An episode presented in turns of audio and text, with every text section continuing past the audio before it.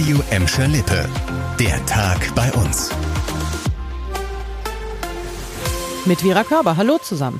Großes Polizeiaufgebot heute auch hier bei uns. Bei einem Großeinsatz von Steuerfahndungen LKA NRW und der Düsseldorfer Staatsanwaltschaft wurden heute Häuser und Büros unter anderem hier in Gelsenkirchen durchsucht.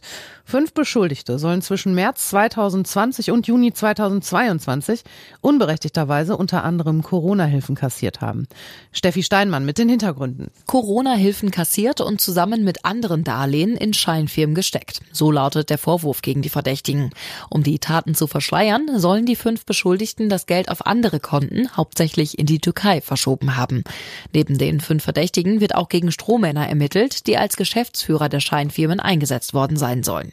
Insgesamt wurden seit heute Morgen 35 Objekte in ganz NRW durchsucht. Laut Ermittler konnten dabei zahlreiche Beweise sichergestellt werden. Vier Tatverdächtige werden noch heute einem Haftrichter vorgeführt. In schwindelerregende Höhe ging es heute Morgen für die Höhenretter der Gelsenkirchener Feuerwehr. Bei einer Übung auf dem Kranger Weihnachtszauber probten die Gelsenkirchener Feuerwehrleute zusammen mit ihren Kollegen aus Herne und Mal den Ernstfall, und zwar am Riesenrad White Wheel und am 80 Meter hohen Fortress Tower. Dabei wurde eine Notsituation simuliert, bei denen Menschen aus großer Höhe gerettet werden müssen. Marco Diesing, Chef der Herner Feuerwehr, erklärt die besonderen Umstände. Der Höhenretter, der sich am Riesenrad hocharbeitet, sieht von hier unten sehr, sehr entspannt aus bei diesem schönen blauen Himmel. Aber oben auf der Leiter ist das eine immense Höhe. Es ist eine schmale Leiter, es ist eiskaltes Metall und er muss mit sehr vielen Sicherheitsvorrichtungen vorgehen. Also das ist schon eine Herausforderung. Die modernen Fahrgeschäfte haben laut Veranstalter des Kranger Weihnachtszaubers hochtechnische Sicherheitseinrichtungen. Es können aber trotzdem zu Situationen mit einer notwendigen Höhenrettung kommen. Und darauf wollen sich die Feuerwehrleute vorbereiten.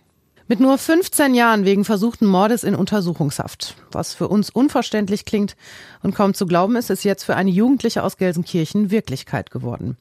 Sie soll zusammen mit zwei weiteren Jugendlichen aus Mörs und Duisburg einen 61 Jahre alten Gelsenkirchener in einen Park in Burg gelockt und dort lebensgefährlich verletzt haben. Sie klauten ihm das Portemonnaie. Nur durch Zufall wurde der Mann gefunden und von Rettungskräften in ein Krankenhaus gebracht. Laut Polizei kannten sich die Tatverdächtigen und das Opfer. Die drei Jugendlichen wurden vergangenen Freitag vorläufig festgenommen und dem Haftrichter vorgeführt. Die Polizei ermittelt jetzt weiter. Immer wieder kommt es gerade jetzt in der Adventszeit dazu, dass brennende Kerzen vergessen werden und im schlimmsten Fall kann das dann zum Brand führen so wie letzte Woche in einer städtischen Obdachlosenunterkunft in Gladbeck. Bewohner sollen dort eine Kerze angezündet und sie dann vergessen haben. Kurz danach habe sich das Feuer in der Unterkunft ausgebreitet. Demnach handelt es sich laut Polizei um fahrlässige Brandstiftung. Die Ermittlungen sind damit abgeschlossen. Bei dem Brand in der vergangenen Woche wurden zwei Menschen verletzt. Sie mussten ins Krankenhaus. Die Löscharbeiten in der Obdachlosenunterkunft dauerten rund anderthalb Stunden. Der Sachschaden liegt laut Polizei zwischen 5 und 10.000 Euro. Das Obdachlosenheim ist wegen des Brandes erstmal nicht bewohnbar. Die Bewohner werden so lange in anderen städtischen Gebäuden untergebracht. Das war der Tag bei uns im Radio und als Podcast. Aktuelle Nachrichten aus Gladbeck, Bottrop und Gelsenkirchen gibt es jederzeit in der Radio Emscher Lippe App und auf unserer Homepage.